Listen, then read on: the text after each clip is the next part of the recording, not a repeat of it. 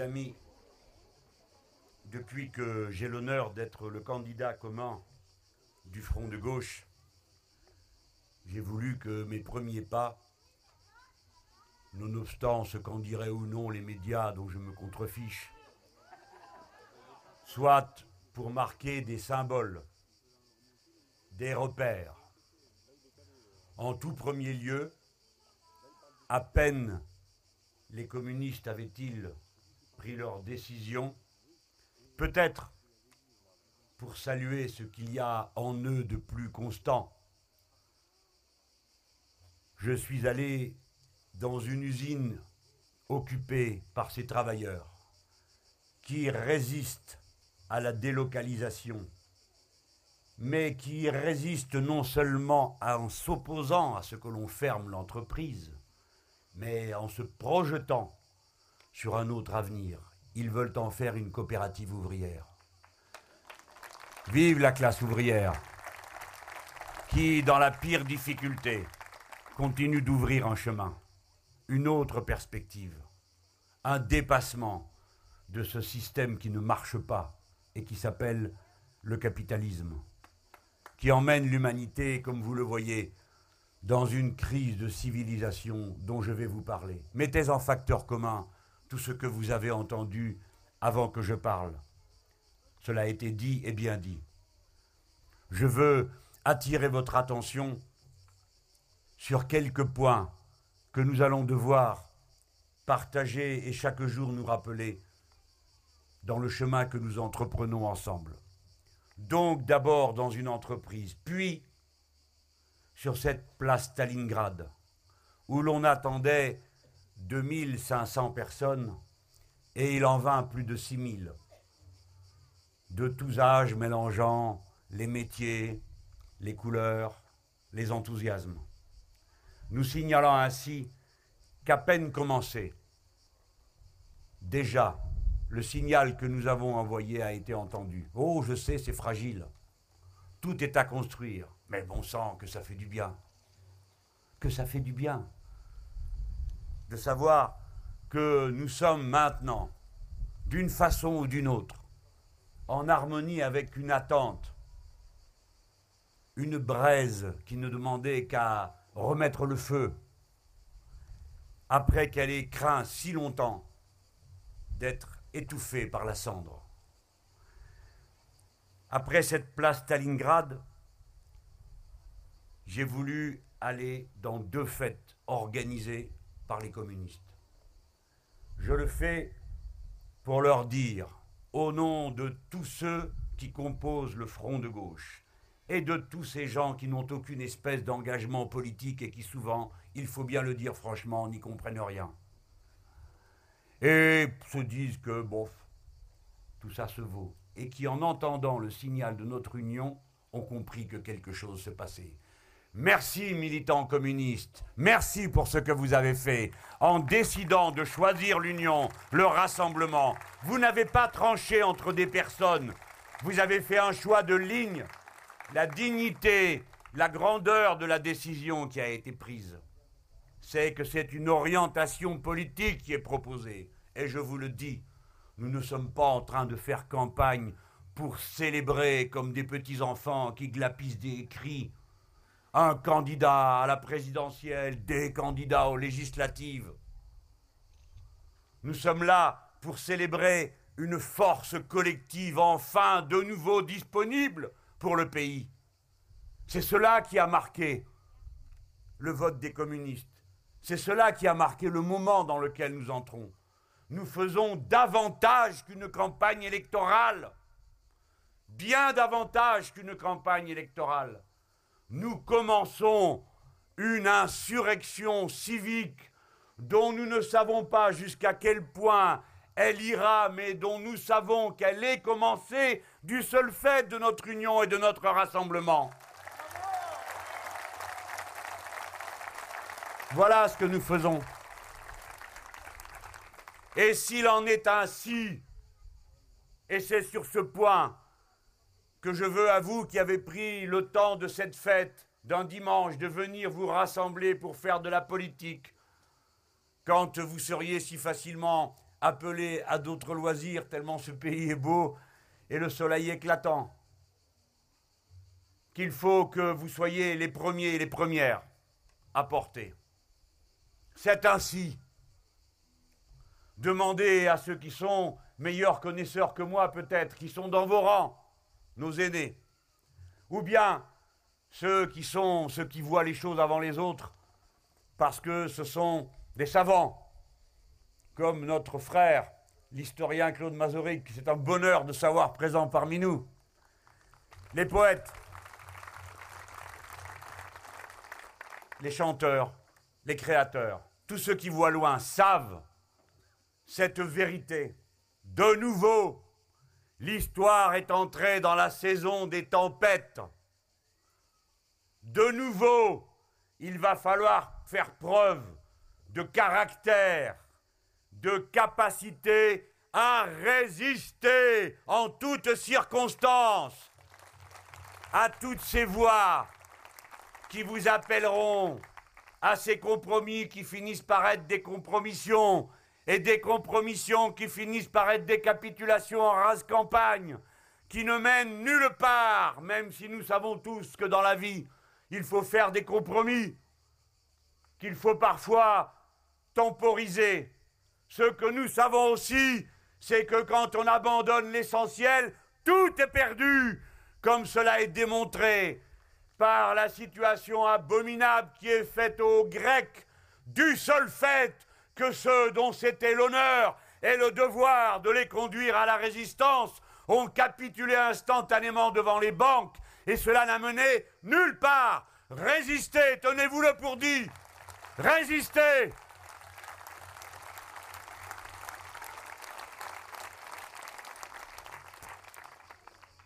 C'est la civilisation humaine elle-même qui est entraînée dans l'impasse par ce système. Je le dis sans aucune espèce de plaisir. Comme beaucoup de gens ici, je n'ai pas le goût des catastrophes. Je préfère la vie douce. Je préfère que les choses s'arrangent tranquillement. Et n'en déplaise à Olivier d'Artigol, quel que soit l'enfant, je lui dis toujours bienvenue et à sa mère bravo.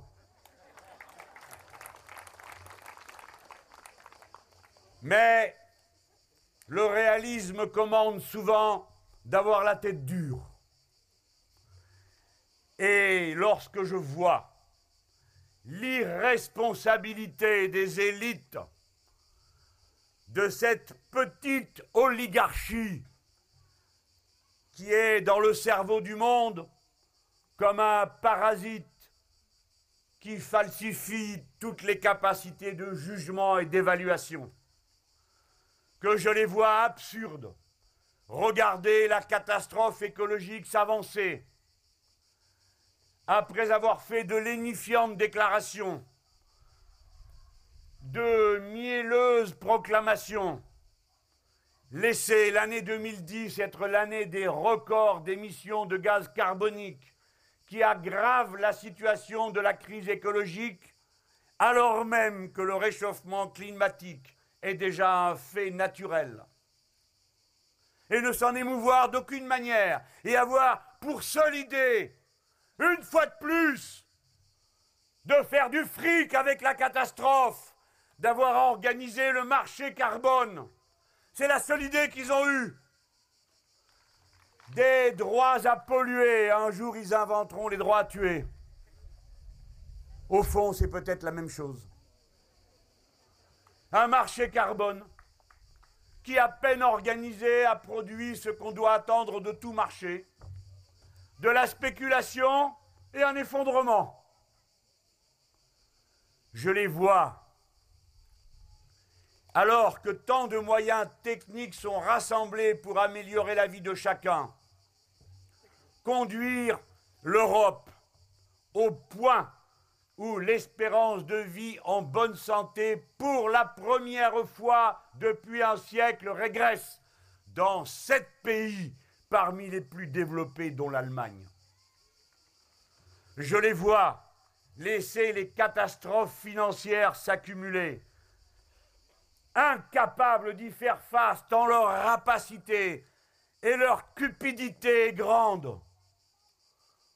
Je vous le redis pour que vous le sachiez et le répétiez, il n'y avait aucune espèce de fatalité à ce que la crise grecque éclatât. Il aurait suffi, dès la première minute, qu'au lieu de dire aux Grecs qui avaient été précipités dans cette situation par un gouvernement de droite, aidé par des banques nord-américaines, dont Goldman Sachs, au lieu de dire aux Grecs, allez demander de l'argent aux banques qui vous les prêteront aux tarifs auxquels elles voudront bien, et qui a conduit immédiatement à une explosion de cette dette car les banques ont demandé des taux d'intérêt inouïs. On disait à l'époque inouïs pour 10 ou 13 Et depuis que les bons docteurs sont passés, le FMI, Dominique Strauss-Kahn et tous les autres, dorénavant la Grèce va mieux puisque la dette a augmenté et qu'ils empruntent à 28% Il aurait suffi à ce moment-là de faire ce pourquoi nous avons voulu faire l'Europe, c'est-à-dire une machine à se protéger les uns les autres, une machine à solidarité plutôt qu'une machine à concurrence libre et non faussée. Il aurait suffi à ce moment-là que la Banque centrale européenne prête à la Grèce, dont le total de la dette était insignifiant rapporté au total de la richesse de l'Europe, moins de 1%, qu'elle dise nous vous prêtons au tarif auquel nous prêtons aux banques, 0%, 1%, et il n'y aurait eu aucune crise. Il aurait été inutile de tout vendre, tout saccager, comme ils sont en train de le faire. Il y a une grande leçon politique à ce qui s'est passé en Grèce.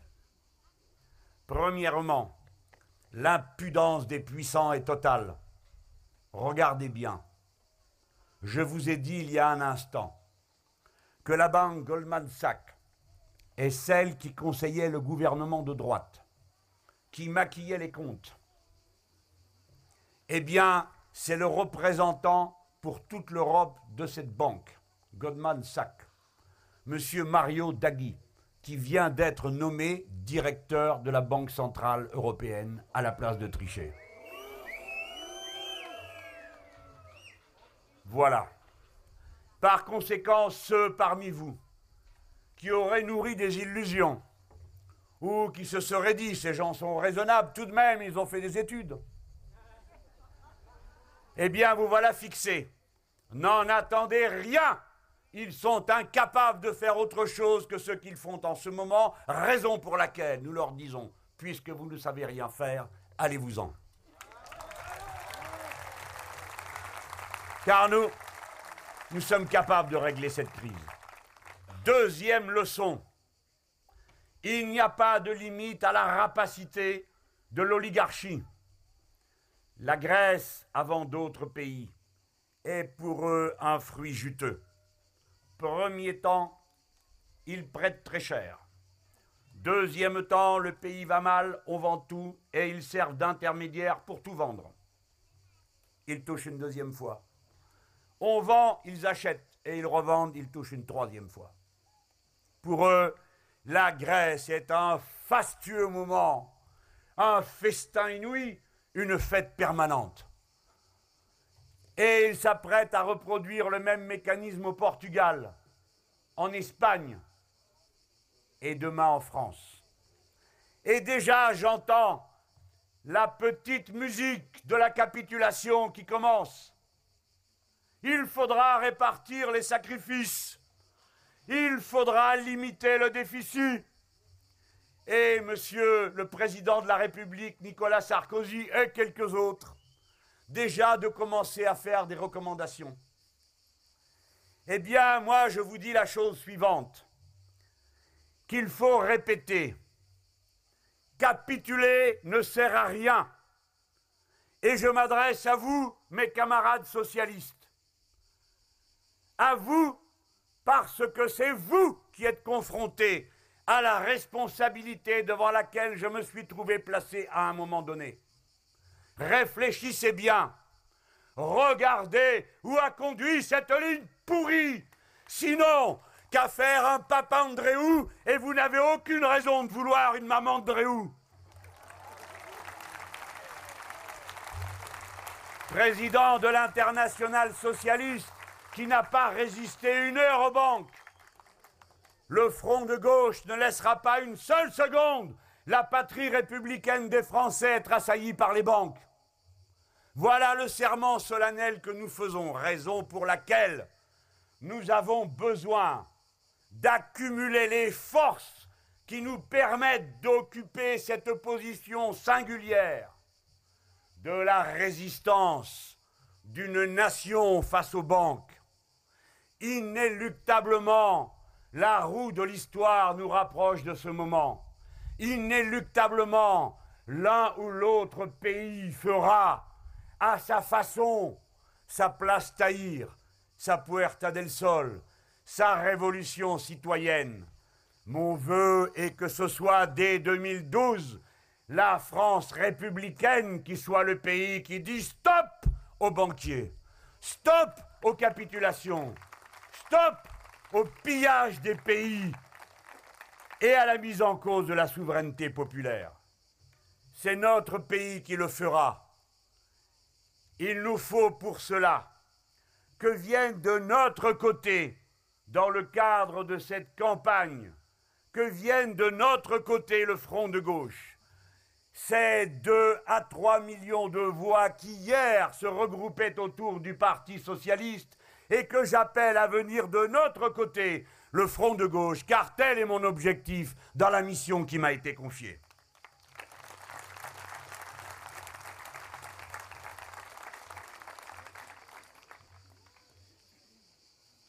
j'ai dit que nous faisions davantage qu'une campagne électorale. Vous m'avez applaudi. J'espère que chacun a bien médité l'engagement que ces applaudissements contenaient. Je vous ai dit que nous n'étions pas là pour célébrer un candidat.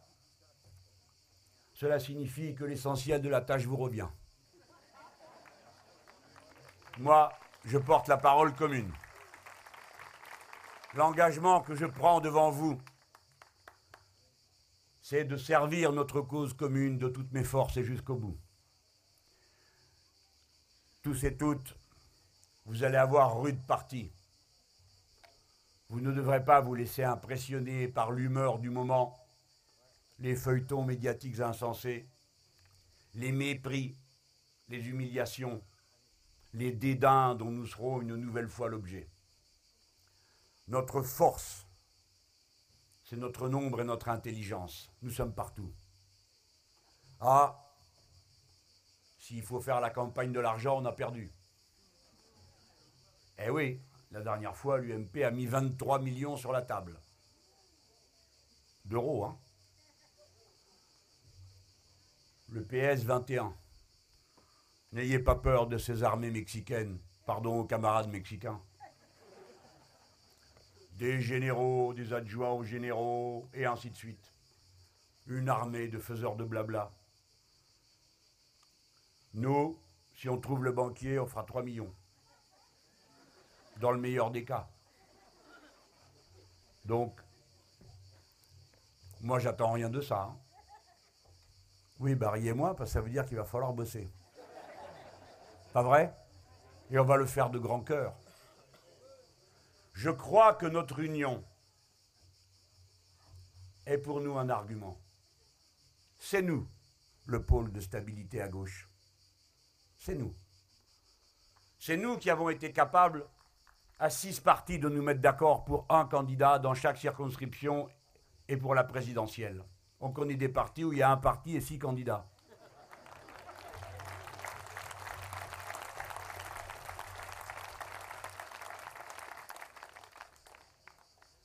Nous sommes le pôle de stabilité et par conséquent, par notre travail, par notre sérieux, par notre application, par notre mobilisation, par nos états de service depuis 2005, nous qui ne nous sommes pas trompés, nous qui avons vu juste avant toutes ces belles personnes qui prétendaient que ce serait l'hiver nucléaire si on votait non.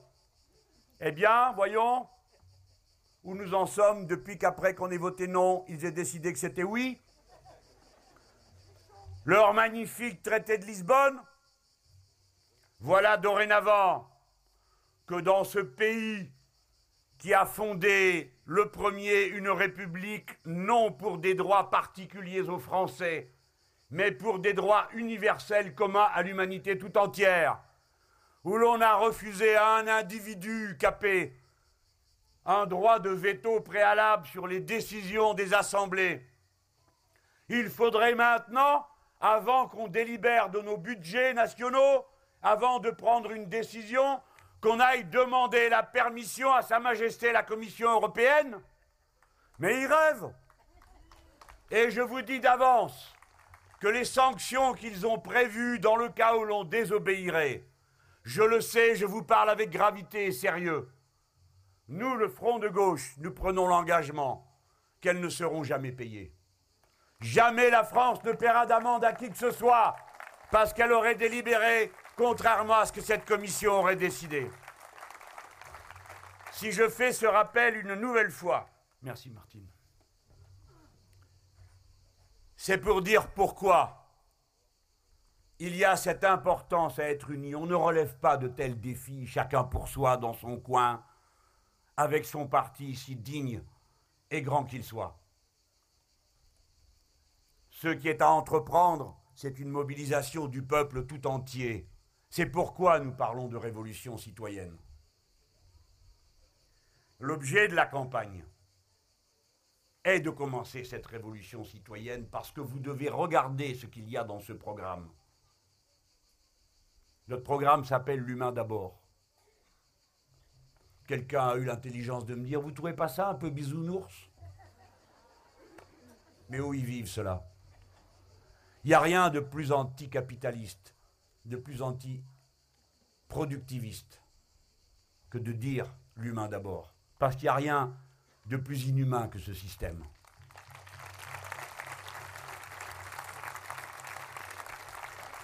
Il va falloir que ceux qui n'y pensaient pas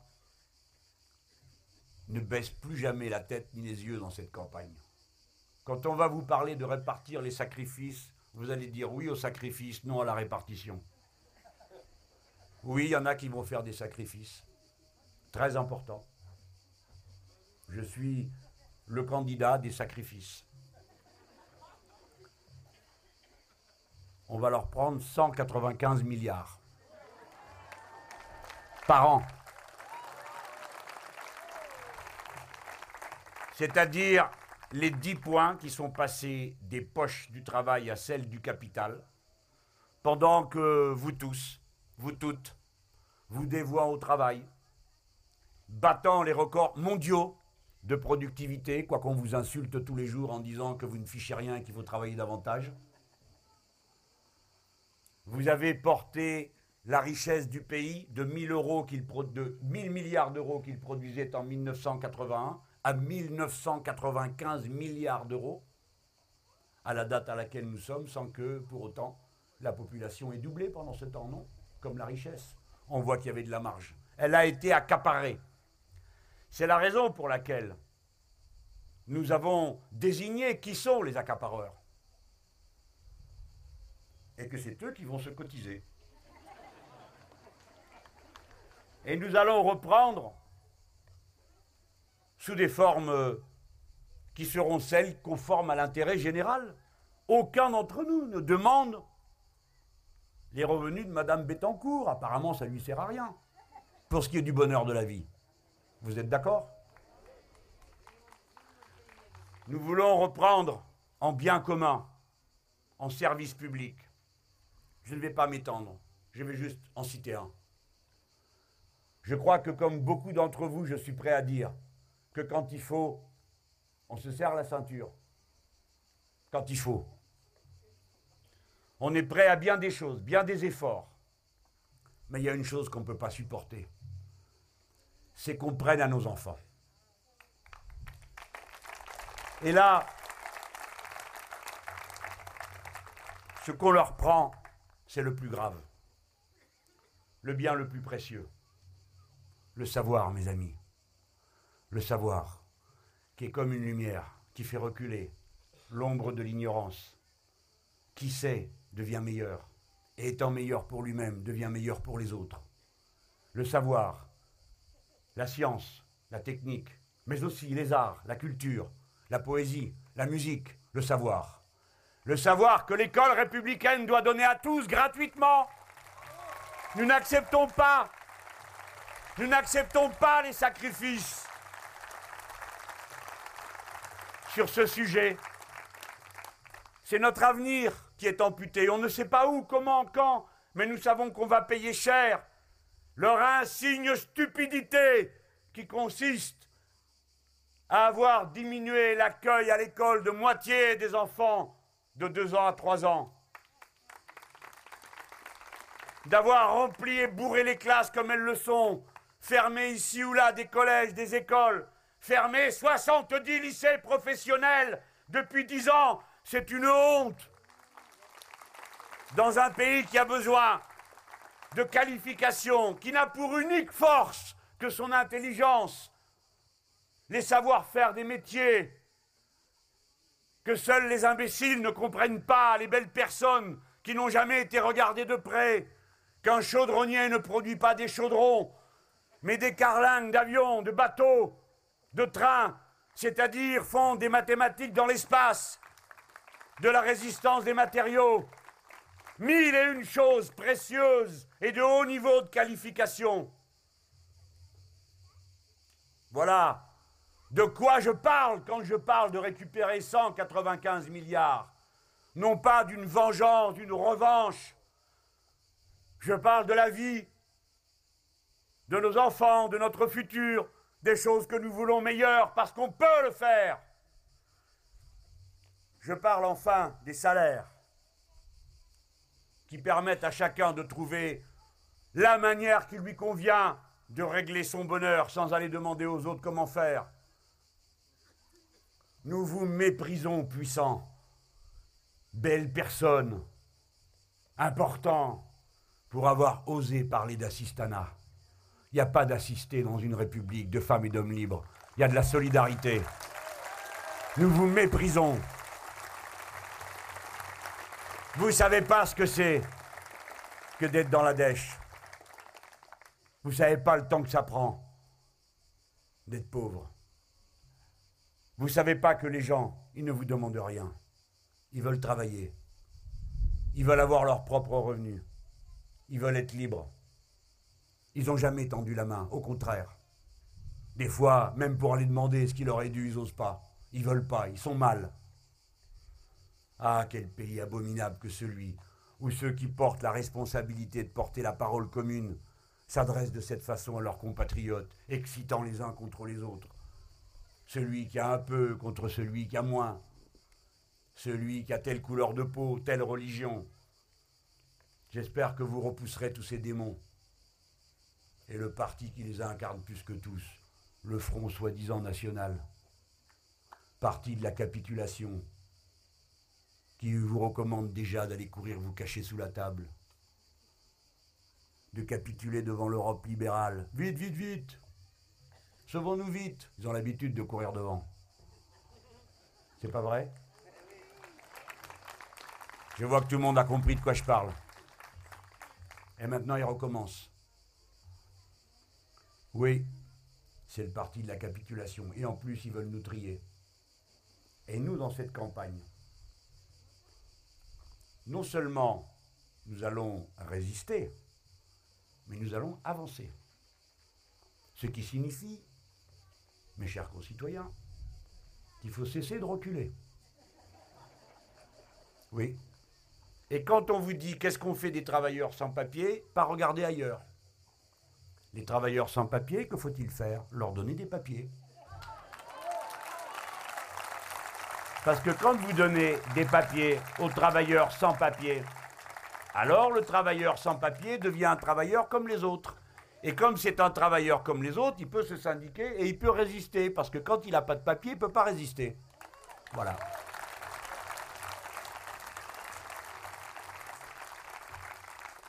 Et quand on vous dit des bêtises, il ne faut pas avoir peur de dire c'est une bêtise. Ceux qui disent on va tous les fiches dehors. Très bien. Combien il y en a? Ils ne le savent pas. Au Sénat, j'ai entendu une fois, ils disaient 800 000. Mais quand c'est moi qui arrivais dans le Sénat, ils baissaient tous les chiffres. Ils avaient compris qu'il qui leur attendait. 200 000, très bien. 200 000. À coût de 20 000 par an, il y en a pour 10 ans. À condition qu'aucun autre n'entre. Et à condition qu'ils aillent tous au même endroit, parce que sinon, c'est des milliers d'avions et de trains. Tout ça ne tient pas debout, ça n'a aucun sens.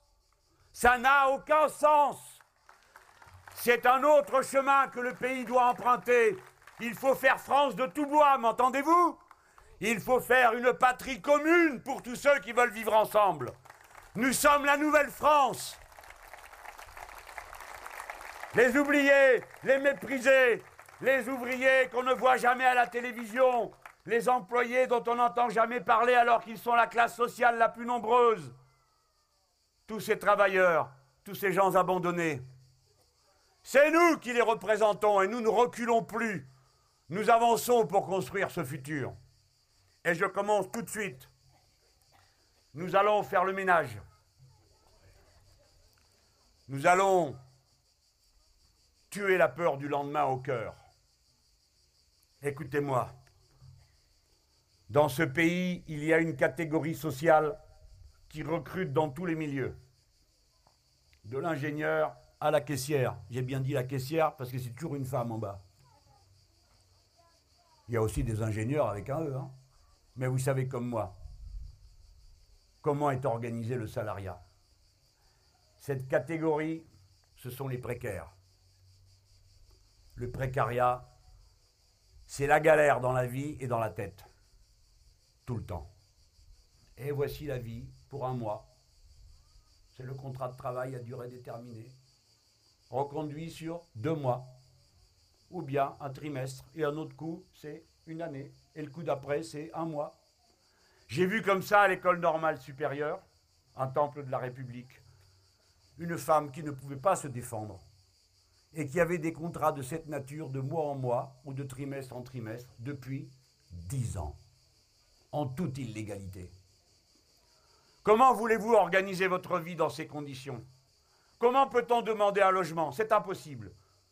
Dans le secteur social, impossible. Dans le secteur privé, pas de caution, pas de CDI, on ne vous prend pas. Vous voulez faire un emprunt pour acheter le véhicule dont vous avez besoin. Ce n'est pas que vous vouliez à tout prix avoir une voiture qui pollue. Mais vous ne pouvez pas faire autrement. Vous ne pouvez pas, pas de CDI. C'est la vie coupé en rondelles. C'est l'incertitude permanente, c'est la peur du lendemain. C'est ces comptabilités absurdes. Je paye le loyer ou je me soigne. Je paye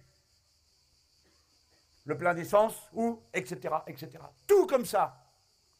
Il faut donc prendre la décision qu'il est possible de prendre et qui est simple parce que la France en a les moyens, c'est de récuser cette précarité. Nous devons titulariser, dès que nous sommes au pouvoir, les 850 000 précaires des trois fonctions publiques. Et nous devons interdire dans le secteur privé, interdire qu'il y ait plus de 5 à 10% de contrats précaires, parce qu'il en faut parfois, ce sont des emplois saisonniers, par exemple, suivant la taille de l'entreprise. Eh bien, mes amis, quand vous allez dire ça, parce que là, vous m'applaudissez, tout va bien. Mais quand vous allez expliquer ça, vous allez les voir tous arriver les uns derrière les autres. Ah, vous avez raison, mais on ne peut pas. La contrainte extérieure, où trouvez-vous l'argent, monsieur Mélenchon Et ainsi de suite. Et vous verrez des gens braves, parfois même des précaires eux-mêmes, vous dire, mais on ne peut pas. Tu le sais bien, je voudrais bien, ça serait magique, ça serait magnifique, mais on ne peut pas. Par conséquent, votre campagne devrait être une campagne pour forger la volonté, pour transmettre du courage et pour dire nous le pouvons, nous, nous savons comment faire, le pays le permet. Vous devrez porter en quelque sorte une parole de confiance en soi et d'allégresse. Voilà le sens de la campagne que vous allez devoir mener. Bon.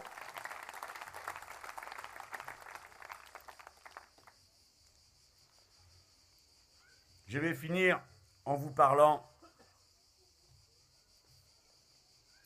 du changement que nous devons faire, puisque c'est une campagne présidentielle dans nos institutions. Quand j'ai étudié avec d'autres camarades les révolutions de l'Amérique du Sud et que l'on me narguait, parce que c'était bien loin, jusqu'à ce qu'ils les voient arriver dans le Maghreb, ils ont un peu changé de tête. Ils pensaient qu'une révolution dans le Maghreb, ça serait la catastrophe, car dès qu'on enlève les tyrans à ces gens-là, que vont-ils faire? Surprise, ils réclament la liberté, la démocratie, la dignité, du travail. Comme nous, rien de ce qui était prévu. Eh bien, j'ai observé que dans toutes ces révolutions, et maintenant qu'elles ont passé la Méditerranée et que les voici rendues sur les places, il vient comme euh, une constante le fait que l'on convoque des constituantes. Et j'ai entendu dire plus d'une fois par des gens qui croient que le peuple est surtout équipé d'un ventre, mais pas de tête. Il y a plus urgent, oh, c'est toujours urgent, hein, de faire autre chose que ce qu'on a prévu de faire. Il y a plus urgent, non, il n'y a pas plus urgent. Pour un peuple libre, pour des consciences libres, que de définir soi-même la règle du jeu. Je vous le dis, il est impossible de relever les défis que nous avons à relever. Il est impossible de continuer à vivre en démocratie dans ce pays si l'on veut que ce soit une démocratie. Alors que des océans de gens ne vont plus voter dans les élections, même les élections locales de proximité. Et il faut arrêter de prendre des grands airs, et une fois de plus de montrer du doigt le peuple, qui serait inconstant et incapable de s'occuper de ses affaires. Il faut en comprendre la signification la révolte froide que cela porte, qui nous disent ça suffit de ce système. Il faut donc refonder la règle du jeu, y remettre du collectif, y remettre des droits civiques nouveaux, non seulement dans la cité, mais dans l'entreprise. Partout où il y a une activité humaine, raison pour laquelle le programme partagé du front de gauche se conclut ou se commence, c'est selon le goût par la revendication de la convocation d'une assemblée constituante en vue d'une sixième république en France.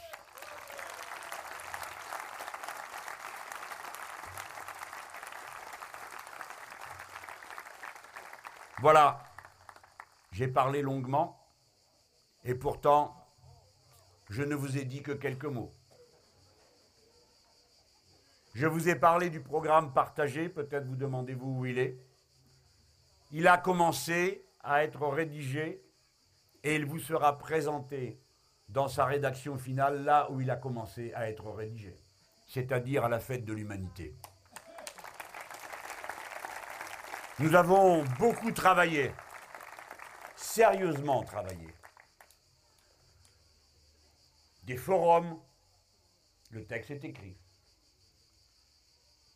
Nous allons présenter un document et sur cette base, la campagne s'engagera autour d'ateliers législatifs, c'est-à-dire que les citoyens seront appelés à transformer en texte de loi les propositions contenues dans ce programme partagé, de manière à les adapter aux circonstances particulières qu'ils connaissent eux mieux que les autres, qui correspondent à leur situation. Voilà, mes amis, comment nous allons travailler. Dans tous ces moments je pense qu'il y aura des jours avec du pain blanc et des jours avec du pain noir. On va continuer à me harceler, à me demander ce que je vais faire au deuxième tour. Eh bien écoutez, vous irez demander d'abord aux partis politiques, mais moi j'ai d'abord une question à poser, avant d'envisager de répondre. Qu'est-ce qu'ils feront eux si c'est nous qui arrivons en tête?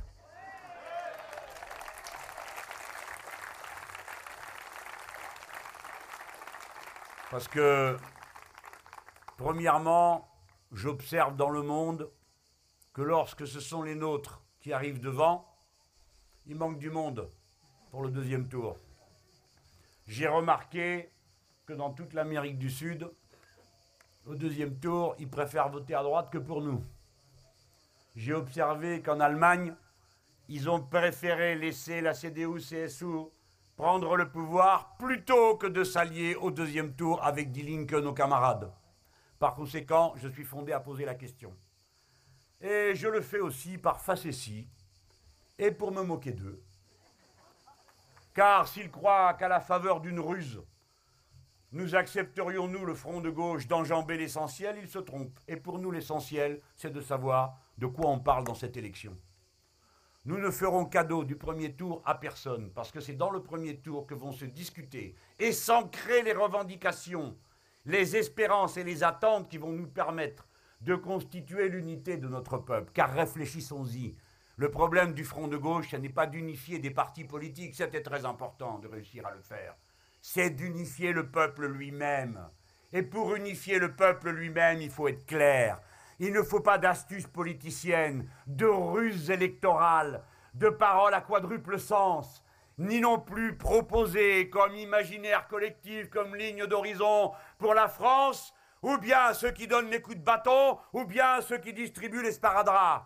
Il y a une autre possibilité. Cette possibilité, c'est nous, l'orgueil de la France belle et rebelle, le front de gauche.